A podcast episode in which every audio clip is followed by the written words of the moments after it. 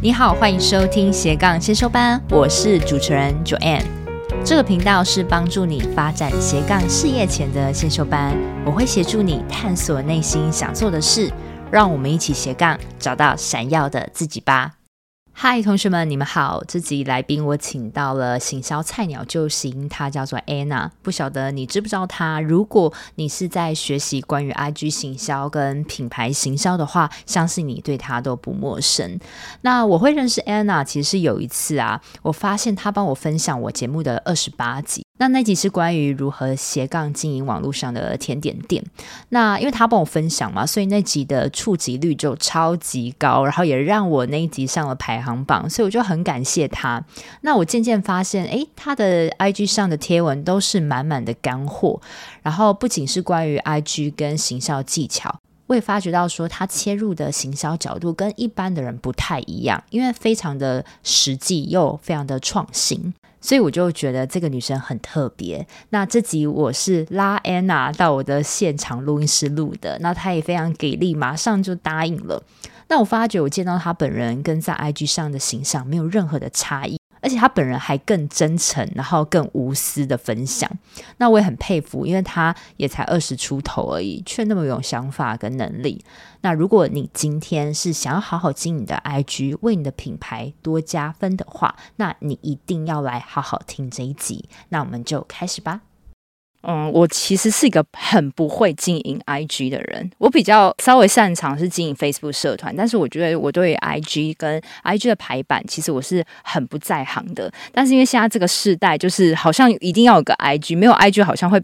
被人看不起，对，就会觉得说，是不是要一个很很棒、很美化的一个 IG 才有办法，就是吸引到粉丝，然后以至于说粉丝还会跟你下单等等。所以，我们今天来好好拷问你一下。好，OK，那我可以就是先请 Anna 简单自我介绍一下嘛，因为我们都还不晓得你的背景以及你正在做什么，先让一些新同学认识一下你。那大家好，我是 Anna，然后目前是 IG 上的创作者，然后我的创作内容主要是以行销的知识，然后还有一些职涯跟个人成长相关的话题。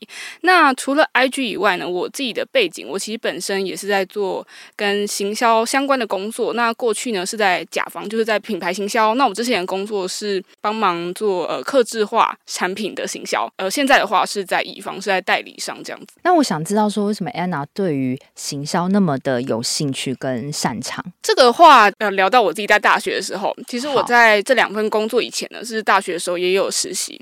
然后那时候实习也是做跟行销相关，然后我觉得比较幸运的地方是因为我遇到一个蛮好的主管，他很愿意带实习生。因为自己据据我所知，我自己身边有一些朋友或同学，他们之前呃去实习的时候，可能就会被当工读生。嗯，对对对，就是主管他可能会交办你做一件事情，然后你做完之后，对方觉得不好，他就推荐，就跟你说这不好。嗯，但他不一定会很详细跟你说哪里不好，你可以怎么样去调整。在那个时候，我的主管他是我东西交出去了，然后他会跟我说。呃，我这个东西哪里不好，然后会带我一起去拆解，我应该怎么样思考？他会说，哎，那这个东西你是怎么样想的？嗯，然后我在想的时候，哪一个思路错误了？嗯，然后他都会去鼓励我，所以那时候我才发现，哎，其实我对这方面蛮有兴趣的。然后再来就是我开始做自媒体之后，我发现我很愿意把时间投资在呃行销这方面，就算不是老板叫我做的，我也愿意在下班时间去做。所以我觉得，如果大家想要找自媒体的主题的话，就是那一个，呃，你愿意花时间去做，但也没有人会给你钱，那那件事情可能就是你可以去发展的方向。哦，所以其实等于说是之前的主管，就是让你有一些自主权，然后你在他那边学到很多，你就会觉得你对于这个行销部分很感兴趣，就是。就是因为其实行销也有很多面向，但是我还是会觉得它是一个永远学不完的东西，但我愿意花我自己的时间来去学，嗯，所以我自己就一直觉得这方面是我可以去深造的部分。那你为什么选？因为你像我们也是 Anna，其实也是一个斜杠身份嘛，就是平常在正职也是做行销领域相关的。那你为什么会想要下班后还做同样的事情？就是而且特别是就是在讲 IG 这一块，你对 IG 的行销的部分是怎么开始起头的？我当时会起头原因是因为我觉得我想要在下班后进修，为了就是让我的工作上的表现变比较好。那当然我在进修的时候，有时候我学的一些东西可能没办法马上在工作上应用到，嗯，那我就会觉得，哎，这些东西我学了，但是我没有办法马上应用，之后又忘记，也就很可惜。那我就会想要有一个平台来去记录我学习的东西。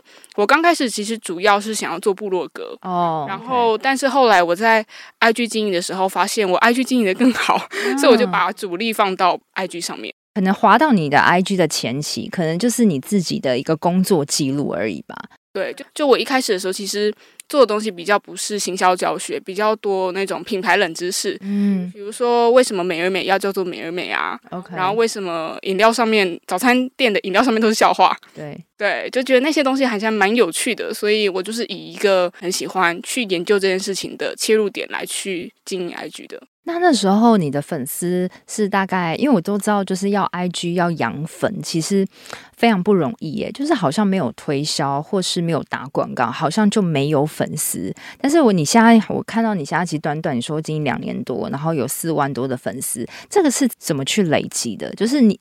有没有透过什么样的方法让你的粉丝可以就是突然增粉？你有没有什么 pebble 可以跟我们分享一下？这个就要讲到我之前为什么会破万。呃，大概二零二零年七月左右吧，那个时候我有办一个活动，叫做行销作品集实战班。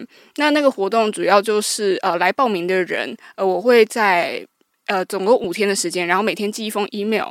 然后给他一个小小的教学，那教学内容就是行销作品集。嗯、想要报名的人，就是要在我的贴文下方留言，然后标记朋友，然后分享到现实动态。哦，这些内容呢，我知道其实有一些人一定也有看过，就有一些抽奖活动啊，其实都会办。然后我记得去年有一个账号是涉世未深，他们就是也有办一个自行大补帖，不知道大家有没有印象这个活动？那时候就是很多人在现实动态分享他们的懒人包这个东西，所以呢就会很快扩散。他们的话是比较厉害，他们那时候我记得涨粉了非常多，几十万的粉丝吧。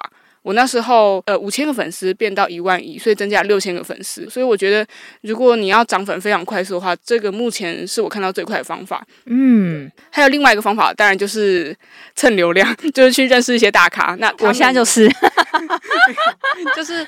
就是他们来帮你推广内容的话，你也会涨很快。这两个方法是我觉得目前你想要最快涨粉的方式。我觉得我对于你刚刚说的第一点，我蛮有兴趣的。我觉得好像你可以之后学一学，等于是办一个行销的活动，然后他们在你的 IG 的贴文下标记朋友，然后你就会寄给他们，就是五天的类似一个行销训练营的一个干货的东西。对，我好聪明哦。然后所以就变得很多人要领。然后很多人就会追踪你，所以那个时候是从五千到一万的一个关键，是吗？对，但其实这个呃，这个叫做干货的这个一个领取的活动，其实有非常多创作者都有做过，但是并不是每一个人都非常有效。对啊，那我自己觉得要有效，原因是你的。内容是真的市场上比较稀少，然后加上或者像字型大补帖，其实你网络上随便搜寻字中文字型就会跑出非常多，但是因为它是大补帖，它就帮你整理好了，就省去你去搜集那些东西的时间。嗯，其实网络上行销作品集的教学比较少。行销作品集是什么样的概念呢？就是它是什么东西？因为我还没有领，我还没有在你初期那时候认识你，所以我想知道说你那个做的行销作品集里面是包含什么样的干货可以给大家领的。这个作品的概念呢，就是你去应征行销工作的时候，比如说社群行销啊，或者是呃广告投放啊，这些工作跟行销领域有关的时候，你在面试的时候，你可能会要让雇主知道你过去有什么样的经历。那如果你过去没有经历，你可以怎么样去包装？其实这些都是有方法的。哎，我觉得你 TA 还蛮，就是你的 target 跟你的目标还蛮明确，就是给那种想要做行销工作的人，然后等于是你帮他们教他们怎么样去创造他们自己的行销作品，然后用你的方法可以拿去应征。哎，真的很实用哎。对，所以我觉得也是给我们一个小小的，就是一个 tips。如果说你要就是去行销行销公司的话，可能你要稍微去懂得包装自己，而且你我们如果在要。要涨粉的时候，也要给别人一个有用然后对的资讯，就这个很重要。但是好，比如说，那你现在已经涨到一万了，那一万的时候，一万到四万这中间是怎么去累积的？你有曾经打过广告吗？我没有打过广告，除了有一些呃跟一些厂商或者是一些课程平台合作，他们希望让这篇贴文有更多曝光，那通常会有厂商。或是客户那边来去打广告，那我自己的部分是没有。那我自己觉得，其实就是有一定的知名度之后，一万到四万的困难度，我觉得没有比一千到一万还高。我觉得最难的是初期，因为你到后面的时候，越来越多人分享你的内容，其实你就会长得更快，而且你已经有一定的内容基础，嗯、大家看到你是已经有破万的人追踪的，大家也会觉得，诶，其实。好像蛮值得追踪你的，或者是有些人看到朋友追踪，他也会跟着追踪，嗯，所以人家对你的信任感提升，到后面要增加粉丝，其实没有那么困难。嗯，对，我就这边再统整一下，就是说，其实从一千到一万是最难的，因为你要怎么去跨过它。那我觉得大家可以，比如说你今天是在也是在做自媒体领域的话，你可以尝试做一些，比如说，哎，五天领取五天的 email。然后其实你这样还有就是你可以得到 email 名单，对对，然后呢，你又可以提供干货，然后你又会被人追踪，就是等于是提供做一个真的花时间做一个对别人有用的东西，那别人真的觉得你有用，他就会继续留下来。那涨了一波到一万之后，人家发现嗯，好像是一个呃大家都会追踪，我就一直在追踪，所以一万到四万是这样，就也没有像初期那么难了，对不对？对，而且刚才有提到打广告、下广告是不是一件不好的事情？但我虽然没有下广告，可是我觉得，如果你已经有好的内容基础下，你的形象已经有了，你的主题也很明确，大家进到你的账号会想要追踪你，那我觉得其实下广告会是一个很好的助攻，就不要觉得它是一个、嗯、呃偷吃布啊什么，但其实也不会。我觉得如果说你的 IG 其实已经有经营到一个，比如说排版很漂亮，或者说像你这样子一直提供干货的话。有到一个程度的时候下广告，我觉得应该是非常有用的。对，但如果你的内容基础还不够多，人家就算你下广告，人家看到你的账号进去里面也不会想追踪，那其实也是会有点花钱啊。所以我觉得是要先把基础做好，先练功练起来吼。那关于 IG 这个部分，其实 IG 跟 Facebook 其实很大不一样，就是它很视觉，它是可能靠排版或是看一个感觉这样子。因为我每次在自己经营自己的 IG 的时候，我都会被排版局限住，然后每次觉得要产生一个贴文，就要耗尽我很。很多的脑力跟精力，所以就变成有时候会很懒得去剖。那你对于就是制作 IG 的这个排版，你有没有什么样的技巧可以分享给我们？因为我自己本身主要是做图文类型的，所以我可能在这方面比较有经验。那因为我自己本身也不是设计背景的，对对，但是我自己觉得，如果你不是设计背景，也不一定要去学很深的，比如说 AIPS 那些很厉害的软体。我觉得还是要有一些呃，就是你设计的概念。有一些人会说，那我觉得 Canva 套版就好了。对啊，对啊，对啊。但是我觉得 Canva 它就有一点像一个很漂亮的衣橱，里面有非常多衣服，但那些衣服不一定适合你。对，对，所以我觉得基础的设计知识还是要有的。那我觉得我比较幸运的是，我之前在大学有上过简报课，然后那时候就是有教了非常多简报排版的知识啊。而且我觉得做图文，它最重要的不是你的设计感，是你整篇内容的逻辑。因为我们的图文其实它有可能有一到十张图，你这十张图就算排版漂亮，但是里面的内容没有什么逻辑性，那其实它也不是一个成功的贴文。对，呃，如果你想要做一篇好图文的话，可以学简报的概念。OK，哦，又回到简报，因为我一直有在也有在讲简报，简报改造师他怎么样去 present。但是我觉得，呃，除了口语表达之外，就是 IG 的这个排版形象其实也也很重要，就是 IG 的图要好。然后文也要好，然后搭配在一起，还有整体的感觉也是也是要很舒服。因为我觉得你刚刚也有讲到一个重点，就是 Canva 它有很多很漂亮的模板，我甚至也有付费在 Canva 上，但是觉得好像没什么帮助，因为觉得兜不起来。对，那你会建议就是初期者，就是我们的初阶者，他们可以怎么去找到自己合适的排版呢？我觉得可以多参考别人的，你可以把你自己觉得喜欢的。账号就不管是国内国外，喜欢谁的排版，然后去思考说为什么你喜欢他的排版，那原因是什么？嗯哦、那当然不是说抄袭啦，就是去截取别人好的部分。那当然内容的部分你也可以做参考。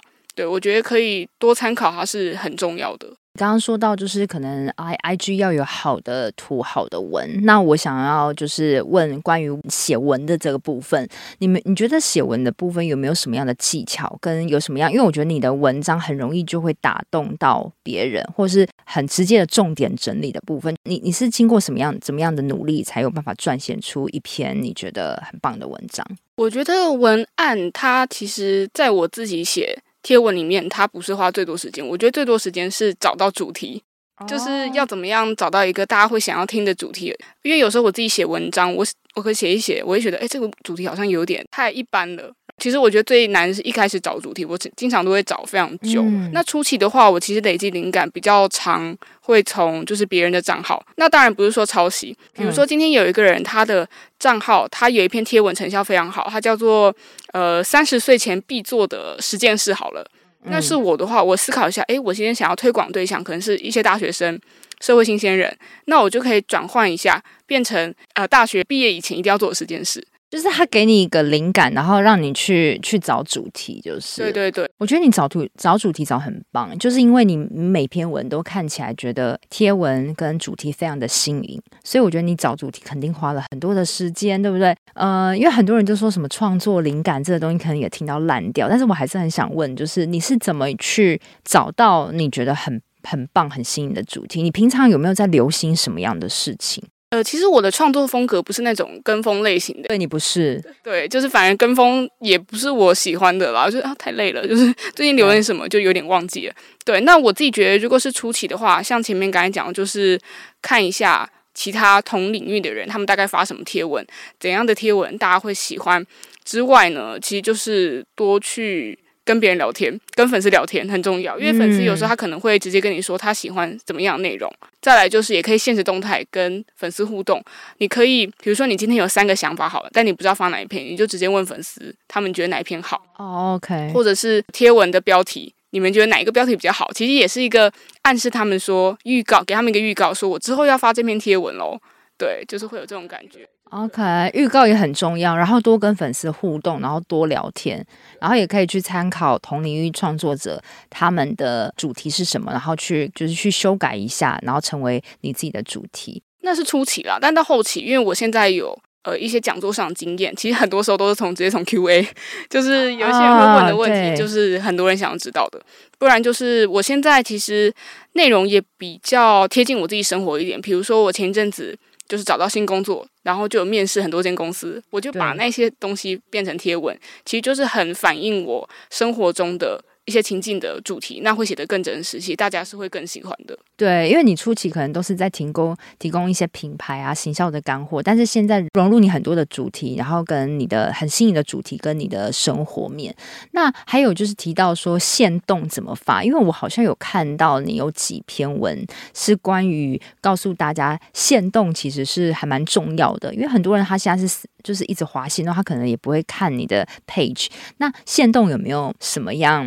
就是一些方法可以让粉丝比较容易跟你互动的，因为我记得你好像有有一篇在讲这个，我觉得很实用。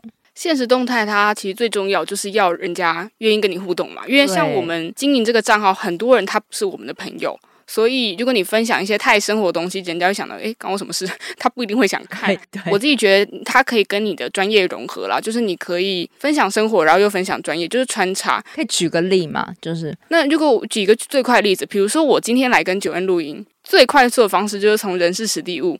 举人来说，好，我今天就可以发一张限时动态，我跟 Joanne 拍照。人就是哦，我今天来找 Joanne 录音，那为什么他当初会找我录音呢？然后我对他的认识是什么？那我今天就是录音以前有没有发生什么样有趣的事情呢？我可能刚从新竹回来，然后我这中间有没有遇到什么样的事情？可能满头大汗啊，然后今又下大雨，然后我没带伞。嗯，然后时就是时间上，我们今天怎么样安排？我们花多久时间录音？然后地点就是我刚才有发一个现实动态，就刚好是拍这边的环境，这边的地点，他这边的地点给我的感觉怎么样？那我会想要推荐怎么样的人来？你拆解的步骤很细耶，对，就是我那时候其实我自己本人个人的 IG 是不太发限时动态的。哦，所以你还有个隐藏版的 IG，就是私人的啊，私人账号。其实我是一个没有很喜欢跟大家分享生活、私人生活的人，但是因为开始经营这个账号之后呢，我就其实有渐渐也是算踏出自己，就是会跟大家分享我自己平常的生活。对，反而我这个账号比我自己私人账号还要踊跃，就是我私人账号已经就是放在那边。荒废了是是，对对对，只看别人的动态，自己也很少发这样。对啊，我觉得你说到就是分享自己的生活这个部分，其实说真的，我现在还在跨出，因为我本身就是一个懒的，也是很懒得发动态的人，所以我才会用 Facebook 的私密社团，因为我喜欢跟大家讨论有互动。但是我觉得限动要把你的生活，比如说我今天只是吃一碗面好了，我我看到好多的网红都会任何小事就是都会发，到底怎么样去跨出？因为有时候会想要保留给自己一点隐私，你是怎么突破这个部分呢？我觉得，呃，有时候太生活、太琐碎的东西，我自己也不太会发，因为毕竟我不是走这个风格的人，所以我有时候发太琐碎，我也会觉得人家会不会想要退追？那就关我屁事！一定要想到这个面或这个。饮料它有什么样的点值得我去写，我才会。然后又结合一点你行销概念，比如说我今天喝到一个饮料，然后我认为它行销很酷，嗯，然后你就发出来，对，这样子之类的，对对，要结合一些行销点。你好累，所以你们看一下 Anna 的每一篇的线动都是哈有巧思的啦。对，就像之前我，比如说我自己有记账的习惯，嗯，然后我可能自己在记账完想说，哎，这好像可以分享给读者，然后分享的时候就可能再多加一些，哎，其实月初的时候大家可以去分享一下。呃，就是品牌或者是自媒体，你们自己的最近的开支啊，然后可能别人他们也会很有，你的读者也会很有共鸣。就可能你今天买了一个新的什么吹风机，然后你花了多少钱，然后搞不好又有读者或粉丝他们也有呃类似的东西，他就会给你回馈。有，我有看到那篇贴文，我觉得你好赤裸，我觉得我绝对不会这样做。但是那篇应该赢得蛮多的回响，超多，就很多人就会说，哦，就说你伙食费怎么花那么少？因为 对，因为我那个月其实主要是花比较多是在那个生活用品，因为刚搬家，嗯嗯，会引起大家回的线动，好像都是比较生活化，对，反而是生活化的内容会更多互动，所以我觉得也不用太纠结在说我一定要发非常多很知识的东西。嗨，这是中场，这是我替自己打的一个小广告。最近我有开设一个斜杠咨询的一对一辅导，目标是帮助你从不知道要做什么样的斜杠领域，到帮助你成功尝试做出来，并帮助你利用最小可行性商品获利。但是因为每个月我的辅导名额有限，如果你有兴趣，就赶紧到自己节目下方的链接加入我的 Line，就可以跟我谈话，而且看到实际的服务项目跟价格喽。好，那我觉得还有一点我自己很想知道的啊，就是我自己也在经营，就是斜杠先修班这个频道，那我也累积了一点点粉丝，但是我这边观察到啊，有个很妙现象，就是购买率跟粉丝率其实不是划等等号的，就是你可能看到就是好几十万的 IG 的网红，但是导购力其实并没有那么高。嗯，对，这对于这点你怎么看？就是有没有办法，就是让 IG 成为你一个很棒的行销的一个平台，然后真的转化为实际的收入？我觉得最重要的，真的还是信任感的。因为像我自己，我前阵子有开团，其实我自己很少在开团。我有看到这个，我觉得还蛮妙，怎么会？对，那时候说要邀请我，那时候想着，哎，其实我自己也喜欢喝，那好啊。然后，而且我也觉得它是真的是好喝的。呃，然后健康，对，然后我就觉得它是一个有行销点的东西，嗯、因为有些时候其实会收到一些团购邀约，但是我对这个产品就是真的没有感觉，我平常也不会用，不然就是我自己也不知道怎么行销，我就会回绝。所以我觉得就是在呃，你想要有导购的时候，你自己也要真的很喜欢这个产品。再来，当然就是信任感，因为这次其实也有收到一些读者回馈，他有说，其实他们平常不跟团购的，是因为我开，他愿他愿意支持我，他想要支持我，他才来买的。所以我觉得导购率这件事情，就是一定要扣合到你平常怎么样跟粉丝之间互动，而不是说你为了卖东西，你才跟大家聊天，才很踊跃去给予一些内容。对啊，因为这样子就是感觉我没有跟你很很熟，但是我要你的钱那种感觉，就很明显，大家都看得出来啊。但是我想知道说，可能粉丝很多人他会私下跟你互动啊，回复你的线动啊，私讯你啊，我觉得你可能是平常的这些累积有做好，所以在你在团购的时候才会蛮成功的。那你可不可以跟我们分享说，怎么去建立信任感？有没有什么像实质的一个步骤，或是一些方法？因为像我自己有研研究出来，因为毕竟我是做 podcaster 嘛，然后我觉得我有时候会。故意一点点，就是用声音回录影音，但是我不会把。当然有一些比较重要的事情，我不会去语音。但是我觉得认认为那种比较好笑或是无伤大雅那种，我会特别在回复他说：“哎，谢谢你什么什么的。”我会自己，我觉得这个感觉还蛮好的。然后有时候粉丝他也会，他也会用语音回复我。然后我就觉得我跟这个人好像就本来熟熟的熟悉程度可能只有十趴好了，然后听到声音之后，熟悉程度可能变到五六十趴这样子。哎，这招我其实也没想过。我之前我其实本身就很少用语音啦，但是我觉得这招其实就是。也是一个蛮可以增加信任感的方式。那像你的部分，你有没有？因为你都没有露语音嘛，你没有露你的声音，那你是怎么去增加这个信任感的？可以跟我们分享吗？那我自己觉得，其实我在回复私讯，我就是真的把对方当朋友在回。呃、嗯，比如说有人他今天问我，今天工作，呃，就是。他想问我怎么样去求职，就是找一份新的呃行销工作。这问题也很大哎、欸，你怎么回？对，我就会呃跟他讲一些步骤嘛。那讲完之后呢，我肯定会问，就会再反问他说：“哎，那最近工作找的怎么样？”就是会再回去往回看一下我们之前聊了什么，呃，就是关关心他。哦，这个超重要的，因为我一直都觉得，我我一直都觉得说，很多的网红可能因为我们是算我们我们追踪他，所以我们会一直回。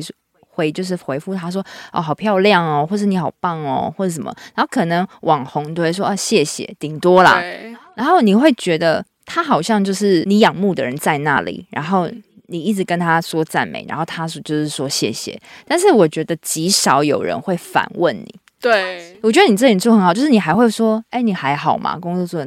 就是你工作如何？我觉得会 touch 到人的心呢。就是确实要有呃一定的时间才有办法做这件事啊。但有时候我真的太忙的时候，就不一定会做到这件事。但是我自己呃，比如说今天有一个人他又来私讯我，然后我可能往回滑。比如说他之前有来，就是听过我的讲座。我可能会说，哦哦，你就是那个之前在比如说中正大学的讲座的那个同学啊，什么要有记忆度了。他就觉得哇，你竟然记得哦。其实我是回去看那个聊天记录。对啊，不可能那么多你都记得。但是你我会觉得就是有点像是我们经营顾顾客关系一样啦，就是你要那个导购力嘛，就是你要去关心他上次使用经验怎么样，对啊，就是至少让他觉得有被重视、被记得。我觉得每个人都是需要这样的感觉。那我觉得你还做的还蛮好的。所以就是从从一些小细微，就是互动的过程中增加信任感。对，因为我觉得其实从贴文，它确实比较还是比较难一点点啦。而且有一些人他不一定会习惯去留人别人的贴文。但是如果能做到私讯的关怀，嗯，我觉得这个其实是会让信任感更提升的。OK，所以我觉得刚刚你也其实也有一套，就是还蛮蛮清楚的的你自己的 tips 啦，就是限动可能发一个是比较生活化，让人家想回的。那接下来就是。他回你了，你们就会有开始展开对话。那可能你也感也感让人家感觉到善意，但是你多除了善意之外，其实你多一份就是主动。对，就是我觉得这个还蛮暖心。然后等到你真的就是有出团购啊，或是出付费的话，就会比较容易让人家购买。对，就是其实我有时候会跟一些课程平台合作，然后也会有人私信我说：“这个真的推吗？”但是我自己就会跟他说，就是以我自己的观察角度，我觉得适合怎么样子的人，就是可以自己做决定啊。嗯、所以我觉得还是把选择权交给对方，就不要跟他说这个东西超好，你一定要买。对，这样其实他们也会觉得你是真诚的卖这个东西。嗯嗯，那你觉得在 IG 上卖东西，你觉得效果怎么样？效果我觉得要看品相诶，然后也要看就是你在哪一个渠道。但我觉得如果要卖东西的话，还是现实动态跟广告最快。限时动态哦，哦，好像贴文，因为它没有连结，对不对？对，比较适合打形象啊。OK OK，那你会建议说，就是我们初期在经营 IG 的时候，我们有没有多久的频率发一次文？如果初期的话啦，至少每周两篇上下，我觉得是比较好的频率。那那那真的也蛮正度的，因为有时候我我一一周可能也发不到一篇。那你觉得排版重要吗？就是一致性的排版是重要的吗？我觉得要看对象。如果假如你今天本来就是一个什么 YouTuber 啊，或者是本来就是一个公众人物，那 IG 对你来说，它只是一个你另外一个平台，你的生活分享的地方。排版对粉丝来说就不是那么重要，他们只想看到你这个人。但如果你像我一样，你今天是呃没有其他平台的东西，然后你想要为了透过 IG 来。去提升知名度的话，那你的排版就会非常的重要。所以真的是都是一步一步累积，慢慢耕耘。好，那之前我有个听众啊，就是有跟我提问，上次你有发在你的线动，他说别人就拍一拍手摇影，然后也没有写什么特别文案，然后就可能好。超过一千多个赞，但是他自己 他自己拍拍一个饮料，但是就十几个赞而已，这有没有什么差别？我觉得呢，这个可以从三个原因来去分享。就简单来说，第一个呢，就是他真的拍的比你好看，然后加上他本来就长得漂亮。就是或长得帅啊什么，就是先天的优势。对啊，那个就没办法。怎么办？那我没办法了。第二点就是像我前面讲，就他可能本身本来就是 YouTuber 或本来就是公众人物、嗯、，IG 就只是他一个曝光的平台。你不能因为他 IG 上的粉丝数，或者是他 IG 上呃经营的时间，就来判断他是不是可以跟你平起平坐。他还有其他的地方有在做努力啊，你没看到而已。对，所以我觉得他也是一个。呃，随便拍一个手摇就可以很多赞的其中一个原因。那、嗯、第三个呢，我觉得就是他有可能有加入一些呃互赞互粉、然后互助会的社团哦，真的买粉那种的。呃，他们没有花钱买粉了，但是他们可能有个社团，就是大家会互赞。因为有时候我之前呃在呃公司的时候会帮忙找一些网红，然后我就会发现，嗯、怎么某一群网红他们的留言区都是都是某某一批人在回。他们其实回的内容都还蛮短的哦，不一定是真的粉丝，他们可能就只是就是互助啊，互助会，对啊。哦，我觉得好酷哦，我因为我知道有买粉这个部分，但是我觉得买粉也没有说不好啦，就是说，因为我知道很多人必须要经营一个形象，或是说他有可能 under 在大公司下，他需要一个门面粉丝数高，就是好像一个空空的感觉。就是我是喜欢互动的，那可能是让你有一个表面形象很好，但是好像你会看留言，其实没有什么样的内容。对，就是回的内容比较表面一点啦。因为像我之前找了非常多网红，然后导购力并没有很好。那你有没有？你觉得？你觉得对于你现在看 IG，你也玩很久了，你觉得未来的对于 IG 未来的行销发展，你持什么样的态度？就算你排斥，你不想要拍，你不知道怎么拍，但你还是要硬着头皮去学的。而且还有就是抖音啊，这都都是呈现一个短影片的时代来临。对，短影片，你觉得有没有什么样的技巧可以分享给大家？就是我自己有稍微玩过，其实它是不难不难做，但是你觉得有没有什么，就是拍什么样的短影片，人家会想要看？因为它都是短影片，所以真的不能太长，然后说教意味不可以太厚哦，说教意味不能太厚。虽然有一些人他也是做知识相关的，还是很多人喜欢看，但我自己觉得，如果要更快的红的话，还是以有趣为主。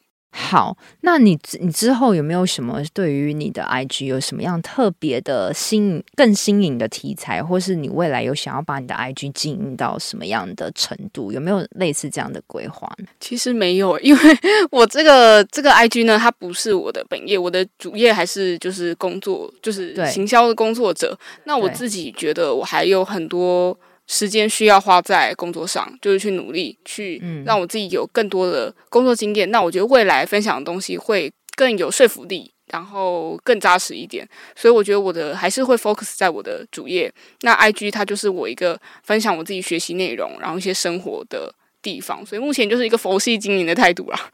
对，我觉得你的 IG 都还蛮真真实的诶，因为我我记得有一有一篇你讲你讲过一个东西，我觉得超级认同。你说，如果一个人的 IG 常发，他赚了很多钱，就代表他其实没有赚钱，真的是没有赚很多钱才会一直讲他自己赚很多钱。对，好，你就说可能。别人看到你好像就是说了很多这个，代表其实你根本你是只是把它当成记录而已，你并没有那么厉害。你我记得你还蛮，就是你居然讲这句话，令我还蛮讶异的。真的吗？但是你也毫不保留跟大家发现很真实的部分。如果假如说你今天很常去吃一间高级餐厅，你不会觉得它很特别，其实你也不太会去发文。那你觉得你的观察算细微吗？我我觉得还蛮算蛮蛮细微的，因为这个东西，因为其实你年纪。并不是很大，我跟你年纪真的有落差。就是你，你是怎么去培养你这个敏锐度？因为你培养很高的敏锐度，可能也对于你在撰写贴文或是很多呃题材取材的部分，我相信是很有帮助的。你觉得这个敏锐度是你怎么怎么来？是与生俱来的吗？还是与生俱来？可能真的有一点，因为我自己有时候想法切入点都比较怪，可能我自己有时候提出的问题，别人都会觉得我怎么会有这种想法的那一种。本身就是比较比较特别的人，但我觉得如果要培养观察力，或者是你自己对于生活这种体悟，写日记也非常好。哦，你有在每天写日记哦？对，但我的日记呢，我不知道其他人日记的格式是怎样，但我的每天日记就是写下我今天发生的三件事，三件事就好。对，要不管好坏啦，就有些人可能要很正面，他都想写正面的，也 OK。这样维持多久啊？一两年吧。哇哦，就是对于生活中的观察力啦，我觉得。就是很喜欢做生活记录的人。哦，真的，其实就跟你的本性格一样，因为你会经营 IG 也是因为。你想要把你行销学的东西贡献出来，记录起来，所以我觉得很蛮好。就是即使你 IG，如果你今天可能不晓得要怎么经营的话，也可以像你一样，就是做一个记录，你自己也学习，都是记录行销跟品牌的东西，你会一直记录下去，你会挖掘更深的东西吧。所以你才是这样子，让你的风格跟题材跟别人不太一样的原因。对，而且我觉得经营这个账号确实让我。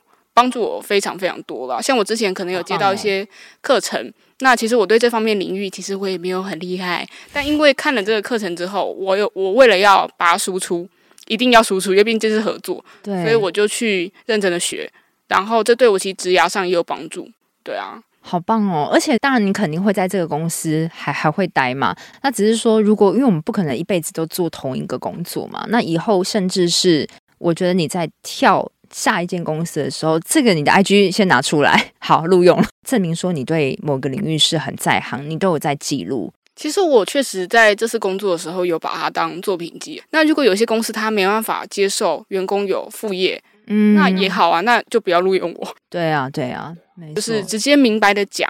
对对对对，我觉得有相同理念，就是你跟公司有同样价值观，我觉得也很重要啊，不然也很难带。那我突然想到，就是关于就是。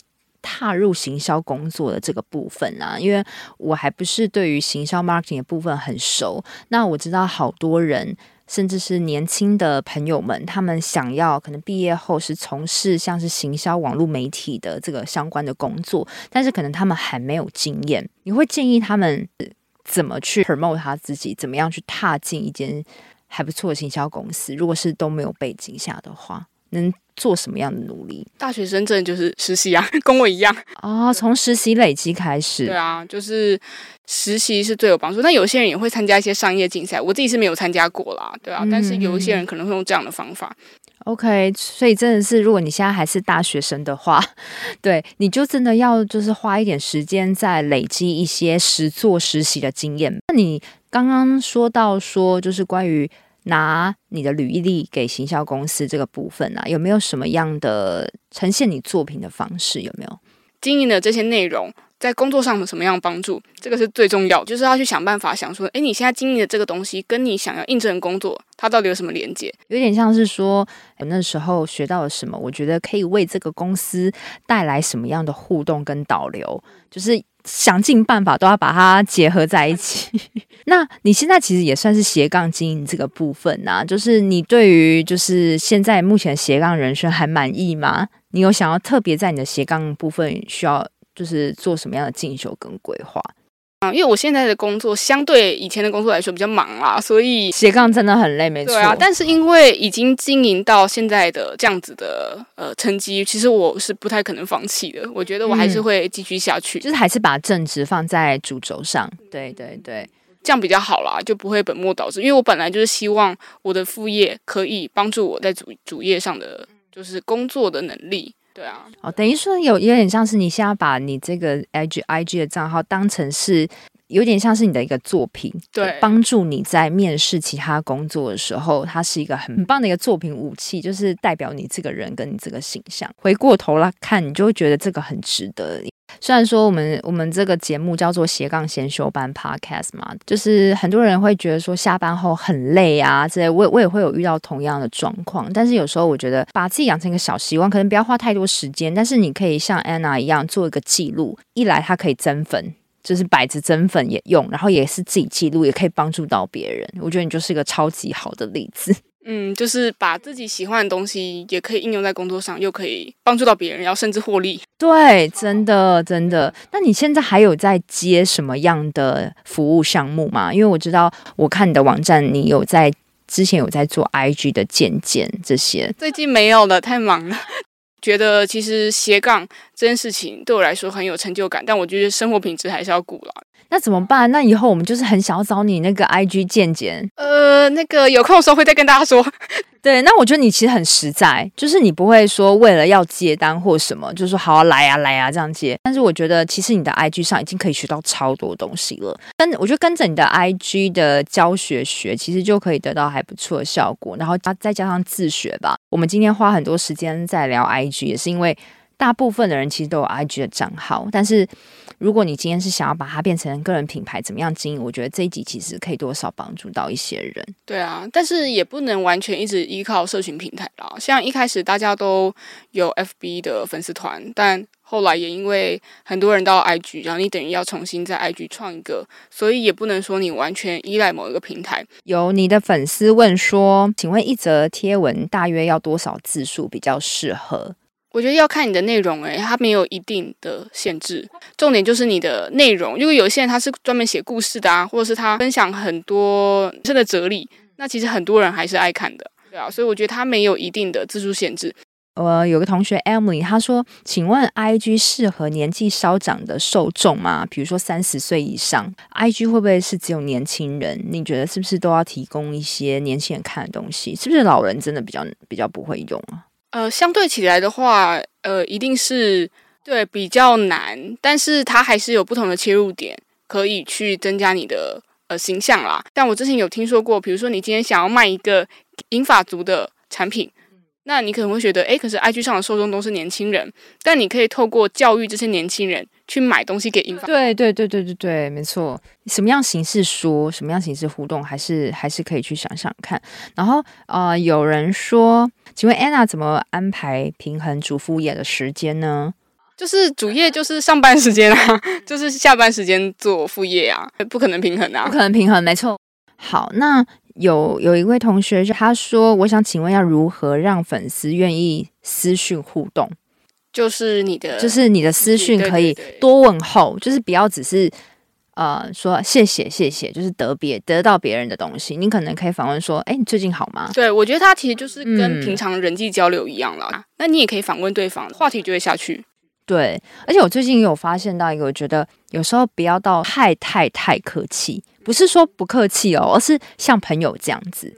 我觉得我发现很多人都只是说啊谢谢你。但我现在有想改变，就是用一种比较朋友式的，就是我不会一直在谢谢下去或不客气下去，反而我会想要跟他聊起来。对，就会想到我们之间有什么共鸣是可以聊的，嗯，就是你可以去撩一些话题，不要只是说谢谢，因为谢谢可能就是好像打发你，就是啊拜拜就没了。我觉得很多很多人可能对 IG 经营啊，可能还是会卡到说，就是怎么样涨粉这个部分了。对，但是我觉得你说的，就是我觉得多办一些活动吧，就是领取一些干货，它确实可以让你在短时间内先把最难的一千到一万先冲出来，但是之后也就是要靠着你，就是。慢慢就是去经营，但是如果你真的不知道发什么，就像你一样，就是用记录的方式。甚至我觉得有时候看书，它可以让我们产生很多贴、很多篇贴文呢。对，其实书也是很好的办法，嗯、而且一本书那么厚，它一个章节你就可以写一个贴文了。我真的觉得多看书真的好有用，就是你每天也不要花太多时间，可能呃二十分钟也好，那个都可以让你刺激的脑部有在有进化这样子。对啊，对啊。我特别想要谢谢 Anna，因为有一集我是在访问甜点，怎么样斜杠做甜点，从零到一起步的历程。因为我分享了蛮多，就是怎么样去行销，特别是真的进入到社区实体行销的部分。然后你就刚好有听，所以那一波真的为我带来不少流量。因为那一集那一集上了排行榜，我跟那个甜点的来宾都非常感谢你。因为我觉得其实跟创作者之间的交流也很重要。嗯，就你自己有觉得有什么好的东西，你对像今天有这样的机会，也是因为我那时候有分享，或是最近流行什么，其实都是从朋友耳中，或者是一些创作者之间去交流才会知道的。我突然想到一个问题，关于触及率，我最后再想想问你一下，你觉我觉得最近 IG 好像触及率也不高了，欸，我觉得很大原因是因为 Reels 的，因为你想大家的。专注力有一些会跑到 Reels 上面，所以其实真的还是可以拍个短影片了。对啊，特别是你像你说的随时记录，其实你把它养成一个习惯之后，嗯、你就会觉得你的感官就会比较打开来。其实每一个人都是很有能力可以养粉，除了养粉之外，还可以有一个很好的导流。嗯，谢谢安娜，谢谢，一定会帮你分享的。好，谢谢，拜拜。拜拜。听到节目的最后，我这边跟你做一个重点整理。那安娜说，如果你要增粉的话，特别是从一千涨到一万，这个关是最难的。那其实你可以学涉世卫生这个 IG，我也会把他的行销方式呢放在这集节目的内文。那他有提到，你可以先做一个懒人包，或是类似一个让粉丝领取的一个干货的东西。那你可以请人去追踪你的 IG，然后分享出去，也许可以涨一波粉丝，或是你可以认识比较有流量的来宾，跟他做一些合作，也蛮容易增粉的。或是说你也可以下广告，但是他也提到下广告的话，是前提是你的内文一定要给人一种比较鲜明的形象，跟有比较好的贴文的产值。那等新的粉丝进入到你的 IG，他才会追踪你，这才有效果。那另外，他有提到说，你做图文并不是所谓的要设计感，而是要把整篇的逻辑做好。那如果你不知道怎么做，你可以先学习简报的概念，也可以多参考别人的排版，或是你平常有在画别人的 IG，就把喜欢的账号存起来，然后你去思考说，为什么你喜欢它的排版。那接下来就是。关于产图文嘛，所以还有就是找主题也非常的重要。那你可以先去参考别人的账号，然后看他们都是 PO 什么样的主题，然后再去修改跟延伸。主要是你要找主题，要找的比较特别、比较新颖。那甚至你也可以直接问粉丝说，他们喜欢听什么样的主题，什么样的贴文标题，他们比较有兴趣。这也可以带来有预告的感觉，或是。你也可以从线下跟线上的 QA 来收集你的主题。再来就是关于线动要怎么发。其实线动主要是目的是要让人跟你产生越多的互动越好。那除了你要分享你的生活外，他也特别提到说，你可以把你生活的事情跟你的专业做一个融合。那你也可以从平常的人事时地物这几个观念去做分享。那生活化的限动也比较容易让粉丝跟你产生互动。再来就是，如果你要透过你的 IG 在卖东西的话，你要提高你的导购力嘛。那这最重要的就是你要。平常跟粉丝建立好信任感，但是如何跟粉丝产生信任感呢？就是如果粉丝他在问你问题的时候，诶，你可以往回去看你跟他之前的对话，然后你用一种主动关心他的口吻，或是用一个可以跟他聊起来的话题去带入一点话题。以我自己来说，有时候比较没有重要的事情，我会用语音增加一些互动感。那还有就是，如果你是初期建立 IG 的话，他也建议你至少每周要产出两篇的贴文，比较容易让你的账号有一些粉丝跟互动。那最后的最后，就是因为现在是 Reels 短影音的时代嘛，那如果你真的想要把 IG 当成一个你很好的行销平台的话，那你要试着做短影音。那短影音也尽量不要是说教意味太浓厚的，你可以做一些 Vlog 的分享记录啊等等的。其实我非常赞同安娜说的，她其实就是在 IG 上把它当成一个工作上行销技巧的一个记录，然后越做越好，就有点像是看她的 IG，就像看一个作品集一样。我觉得，如果你真的不晓得你的 IG 要做什么，其实你也可以学安娜的方式，当成一个记录的方式，然后慢慢慢慢累积的时候，也许也会增加一些想跟你学类似领域的受众。希望这集对你有帮助。